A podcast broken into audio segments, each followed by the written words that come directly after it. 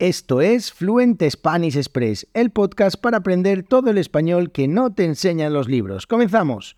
Muy buenos días, bienvenidos, bienvenidas a Fluent Spanish Express Podcast. Todos los días, de lunes a viernes, contenidos con consejos, con recursos y recomendaciones, como siempre digo, para llevar vuestro español al siguiente nivel. Hoy es martes 30 de mayo de 2023, episodio número 378 de Fluent Spanish Express Podcast.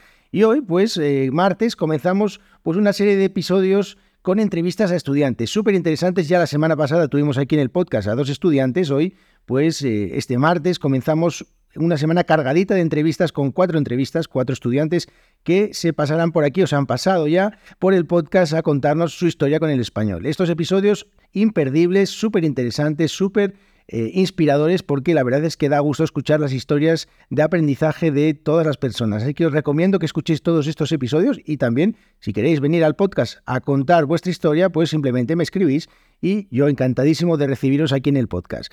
Bueno, como os digo hoy, entrevista, pero antes de eso, como siempre, me presento. Mi nombre es Diego Villanueva, profesor de español, creador de Fluent Spanish Express y en 3 www.fluentespanish.express dos cosas súper interesantes.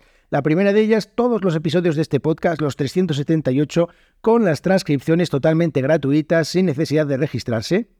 Simplemente buscáis el episodio y ahí tenéis el audio y tenéis el texto para comprobar que entendéis al 100% todo lo que digo en este podcast. Una herramienta súper útil si queréis mejorar vuestra comprensión auditiva. Otra herramienta, otra, eh, otro recurso súper interesante es la newsletter. Newsletter que reciben ya más de 500, 500 estudiantes con eh, recursos también, con herramientas, con historias, con bueno, un montón de cosas que todos los días comparto de lunes a viernes con todos estos estudiantes. Os recomiendo que suscribáis a la newsletter porque el 1 de junio, que es en dos días, el jueves, voy a anunciar algo que a lo que solo tendrán eh, para, solo para los suscriptores y suscriptoras de la newsletter. Así que os recomiendo que os eh, inscribáis, que es totalmente gratuito. Simplemente me dejáis vuestro correo electrónico y comenzáis a recibir todos esos contenidos. Y ahora sí, ya hoy, como os digo, en el podcast nos visita Colín, que es estudiante de español, es oyente del podcast, suscriptora a la newsletter y además también profe, profe de francés. También ofrece clases por internet de francés y es la creadora de, a ver si lo digo bien, la Marinière School, que es una escuela, pues, que ella misma ha creado por internet para eh, ofrecer servicios como yo, de profe de español, de, en este caso profe de francés, pero eh, del mismo gremio. Así que hoy ha venido al podcast para contarnos su historia con el español. Así que ya os dejo con la entrevista. Que tengáis muy buen día. Bueno, continuamos con las entrevistas con estudiantes. Hoy tenemos a Colín, que viene desde Francia, nos va a contar ella y eh, bueno, pues oyente del podcast, suscriptora la newsletter y que hoy pues va a contarnos su historia con el español. Así que muy buenos días, Colin, ¿cómo estás? Buenos días, estoy muy bien, gracias. ¿Y tú? Muy bien, muy bien también aquí día lluvioso, eh, pero bueno, eh, está bien. que tú por contra tienes tu primer día de sol del año, ¿no? no del año, pero del mes, sí. Bueno, pues mira, estamos cambiados, bien. Bueno, pues nada, vamos a vas a contarnos tu historia con el español, muy interesante. Em, bueno, lo primero de todo, ¿a qué te dedicas, Colín? Em, soy profesora de francés mm. en online. Eh, en, eh, bueno, ya yo puedo hacer eh, clases de mm, conversación o también clases de francés más general. Y hace mm. un año y medio que hago este trabajo y me gusta muchísimo. Sí. ¿Y tienes alguna, alguna página, algún sitio donde te podamos encontrar? Sí, mi página. Vamos a empezar a hacer ya spam desde el principio. Venga, publicidad desde el principio. Vamos a. Eh, mi página se llama La Marinière School. Ajá. La marinière es el, ¿sabes? El, vestido típico francés con rayas ah, sí, sí, sí, sí, y blanca. Ajá, sí, sí, el de marinerito, ¿no? Sí. Vale, el, de las comuniones aquí en España. Ok. Ah. Sí, sí, los, los niños van disfrazados de, de, marineros. Bueno, ah, eh, muy bien. Pues bueno, pues cuéntanos un poco, ¿cómo, ¿cómo es tu historia con el español? ¿Cuánto tiempo llevas con el español? ¿Cómo empezaste? Cuéntanos un poco todo. Todo, todo. Eh, bueno, aquí en Francia mucha gente empieza el español alrededor de las 11 años, 12 años eh, a la escuela porque es la segunda, el segundo idioma que aprendemos después del inglés. Y tenemos el, la elección entre mm, alemán, italiano, español, pero casi todo el mundo elige español. Y mm, bueno, he, estudiado español em, hasta el final del, de la universidad. Son como, no sé, 10 o 12 años. Wow, mucho. Pero al final lo que pasó es que no sabía decir casi nada en la vida real. Bueno, te entiendo perfectamente porque yo estudio inglés desde que, no sé, desde que tengo memoria y, debería, a día de hoy deberías hablar mejor que cualquier nativo, pero no. Así que te entiendo perfectamente. Mm, es muy difícil. Em, por eso el último año de la universidad he decidido de irme a España a hacer un año, bueno, una media año, seis meses de Erasmus. Ah, mira. ¿A dónde? Eh, a Barcelona. Ah, en Barcelona. Ahí, también hablaría mucho catalán, ¿no? Mm, eso. A la, universidad las clases eran en catalán, ah, pero tenía, tenía la mm, suerte de vivir con em, bolivianos, venezolanos y españoles en mi piso, Con, como compañeros de piso. Entonces he aprendido a hablar con ellos. Ah, bueno, mira, por lo menos, bien, bien. Mm, era muy, muy bien, una experiencia maravillosa, como puedes imaginar. Diferentes acentos, diferentes expresiones, ¿no? Sí, sí, sí, eso. Y me encantó vivir en, en Barcelona y estudiar allí. ¿Mucha diferencia, mucha diferencia con, con Francia? A nivel de vida y de costumbres y todo eso, y cultura. Sí, yo, yo pienso que sí. Bueno, hay muchos franceses en Barcelona. Sí, sí, sí. Pero si intentas eh, quedarte con gente mm, de ahí, con barceloneses y españoles, es, es bastante diferente, como la comida y el tiempo, la meteo, el tiempo, el tiempo, el tiempo, eso es muy, muy diferente. Entonces, me gustó muchísimo. Bueno, y después de, después de ese año de Erasmus, de ese medio año de Erasmus, ¿qué pasó? Eso era hace 15 años. Y después el problema es el igual para todos, es que no lo practicamos en, la, en nuestra vida. En Francia no tengo ninguna ocasión de, de hablar español. He trabajado por un año en una asociación que organizaba un festival de cine español aquí en mi ciudad. Qué bien. Era muy, muy apasionante. Muy, me, me, gustó muchísimo y hablaba español durante este año pero era 10 años antes y después, y sí, desde no, no tengo ninguna ocasión de hablar. Y eso mm. me hace muy triste porque, porque me, tengo la impresión que el español cada día se va un poco más de mi cabeza y, y da miedo de olvidar todo. eso, sí, eso suele pasar, ¿no? Como piensas que cada día te olvidas de una palabra nueva y al final ya se te escapa, ¿no? Sí, sí. Em, ¿Y cómo, ahora mismo, cómo lo, cómo lo estás practicando? ¿Qué haces? Practicar no lo puedo porque, porque por el momento solo em, consumo ah, contenidos de la internet, entonces tu newsletter, eh, podcasts, videos, un poco de artículos. Bueno, lo, lo, lo, lo, leo, lo oigo, pero no lo practico. Ya. Y eso me falta. Y pienso que voy a a tomar clases porque necesito hablar más. Bueno, muy bien, pues sí, claro, al final te queda ahí la pata coja de, de, la, de, hablar, ¿no? Que al final estás practicando el, resto de habilidades, pero bueno, bien, muy bien. Bueno, pues eh, muy interesante la historia eh, y te pasa como a mucha gente, ¿no? Que empezamos desde pequeñitos a, practicar el idioma, vamos mejorando hasta que llega un momento que nos desconectamos del idioma y nos queda ahí esa espinita clavada de Dios, ¿qué hubiera pasado si hubiera seguido? Y, la idea de retomarlo, pero cada vez parece que es más difícil, ¿no? Sí, es más difícil porque estás en, un país donde no se habla el idioma y, y es, muy... Bueno, hay la motivación, mucha motivación, pero no hay, no hay ocasiones y eso es... Sí, es complicado, sí. Mm. Bueno, pues ya estamos, y te iba, te iba a decir que cuáles son las, las mayores dificultades que, que, tienes con el español y ya me estás diciendo una que es la falta de, de, práctica, ¿no? Que no encuentras eh, con quién practicar, ¿no? Eh, ¿Hay alguna cosa más que, que sea difícil para ti o que haya sido difícil para ti eh, con el español? Hay dos cosas. La primera es que cuando lo aprendes a la escuela, em, te imaginas que lo entiendes bien y cuando llegas al país es, es horrible porque la gente habla como habla, es diferente de lo que, de, de lo que estudias. Habla muy rápido, con palabras nuevas y, y cuando llego a Barcelona tenía la impresión de oír un idioma totalmente diferente.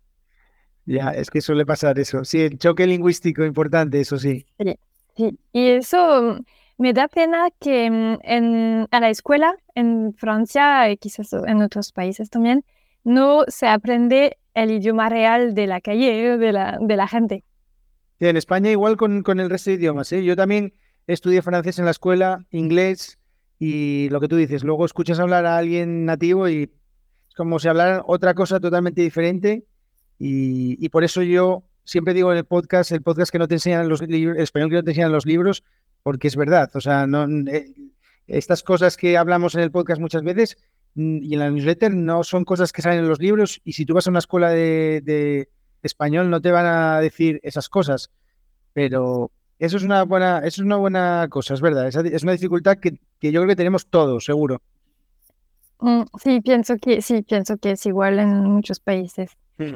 Y el segundo problema que tengo, quizás me podrás ayudar porque dices que hablas italiano y portugués también. sí, hablo, como tú dices, también se me están escapando por aquí, por este lado, sí, sí, sí. es que hace tres años eh, eh, empecé a, empecé a eh, estudiar también italiano, ah. porque me encanta también, me, me gusta este idioma. ¿Y piace? Mi piace, mi piace italiano. Pero el problema es que me, me, me lío, ¿se dice me lío? Sí, me lío Los dos idiomas en mi cabeza y, y, tengo la impresión que cada vez que eh, aprendo una nueva palabra en italiano, me sale una en español, ¿sabes? Que no, porque son muy parecidas y me parece muy difícil de estudiar dos idiomas latinas, dos idiomas latinos Ah, al mismo tiempo. ¿Tú qué piensas?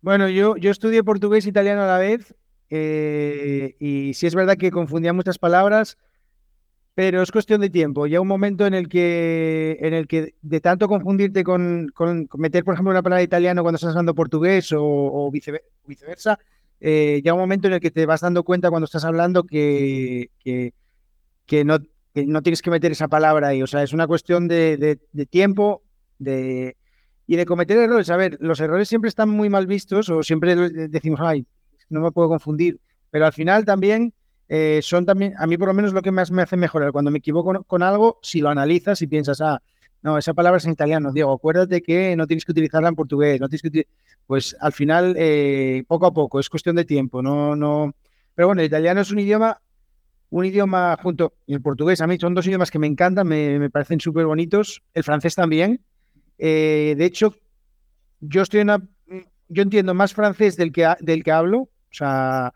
eh, seguramente soy como muchos estudiantes o mucha gente que escucha este podcast, ¿no? Que entiende mejor el español de lo que luego lo habla.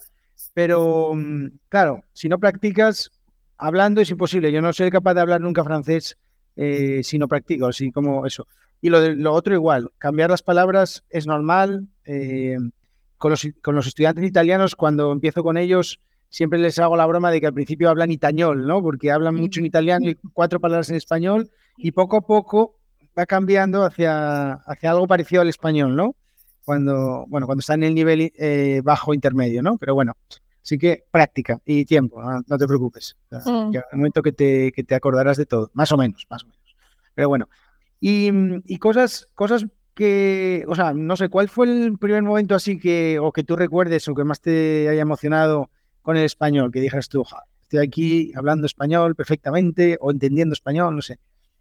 Eh, sí, una vez me pasó una cosa muy, muy extraña, que me despierto, me desperté una mañana en Barcelona y había soñado en español.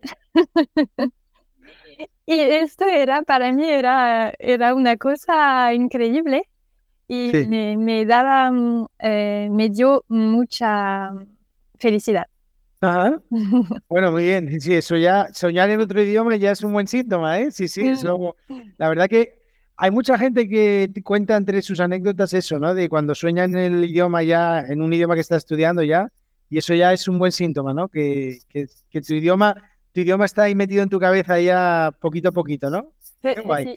Bueno, supongo que el sueño ni te acuerdas, ¿no? O simplemente recuerdas que, que yo que me, olvido de los sueños nada más que me voy al, que voy al baño, imagínate esto que supongo que habrá sido hace años, ¿no? sí, sí, 15 años. Madre mía, bueno, muy bien, muy bien. Eh, bueno, ¿y, qué consejo qué consejo nos das eh, o nos puedes dar a, todos, a, a, mí también, eh, a, los que estamos escuchando el podcast, para practicar español o para o cualquier idioma? Porque ya que, ya que eres profe de francés, te aprovechamos también un poco. Para mejorar un idioma, para, para este punto en el que estamos así en nivel intermedio, que queremos pasar al avanzado, ¿qué, nos, qué, qué, nos recomiendas tú? Lo que yo he observado en con, mis alumnos de francés es que mm, la gente, hay, ah, hay un nivel, como nivel intermedio, la gente siempre quiere aprender la, la gramática y, y, aprender las reglas y todo, pero mi consejo es hablar más, más, más posible porque es importante conocer las reglas, pero la, la mejor manera de, de, aprender un idioma cuando estás ya al nivel intermedio es hablar, hablar, practicar y conversar con, con nativos, es posible. Entonces, claro que es, si se puede ir al país, es perfecto, pero si no, como mm, clases de conversación o mismo clases de grupos de conversación, eso es muy, me parece muy eficiente Sí, sí. Sí, sí, sí. Sí, sí, es verdad. Yo soy de tu misma escuela. Yo también pienso que la gramática llega un momento en el que, que no hay que ser tan purista eh, en el sentido de que, bien, cuando tienes una duda muy puntual sobre gramática o, un error que estás cometiendo habitualmente, yo sí que intento reforzarlo con los estudiantes. Pero llega un momento en el que lo que tienes que hacer es escupir y escupir y escupir palabras y expresiones y ser lo más lo más fluido posible, a pesar de que quizás cometas algunos errores. Porque al final los errores también se van solucionando. Al final, por ejemplo, hay gente, yo tengo estudiantes que, que cometían muchos errores con el subjuntivo eh, y, los han ido solucionando a, fuerza de, pequeñas correcciones de, no, mira, acuérdate que cuando hablas, cuando quieres decir esto, tienes que decir, el, utilizar subjuntivo así, así, así. O sea que al final no es una cuestión de ponerse delante del libro como y ponerse ahí a, empollar, ¿no? Ahí eh, que, que, que, estar cuatro horas estudiando gramática porque al final vas a seguir cometiendo los mismos errores. O sea, yo lo tengo clarísimo. Mm, bueno, hay... sí. Lo siento.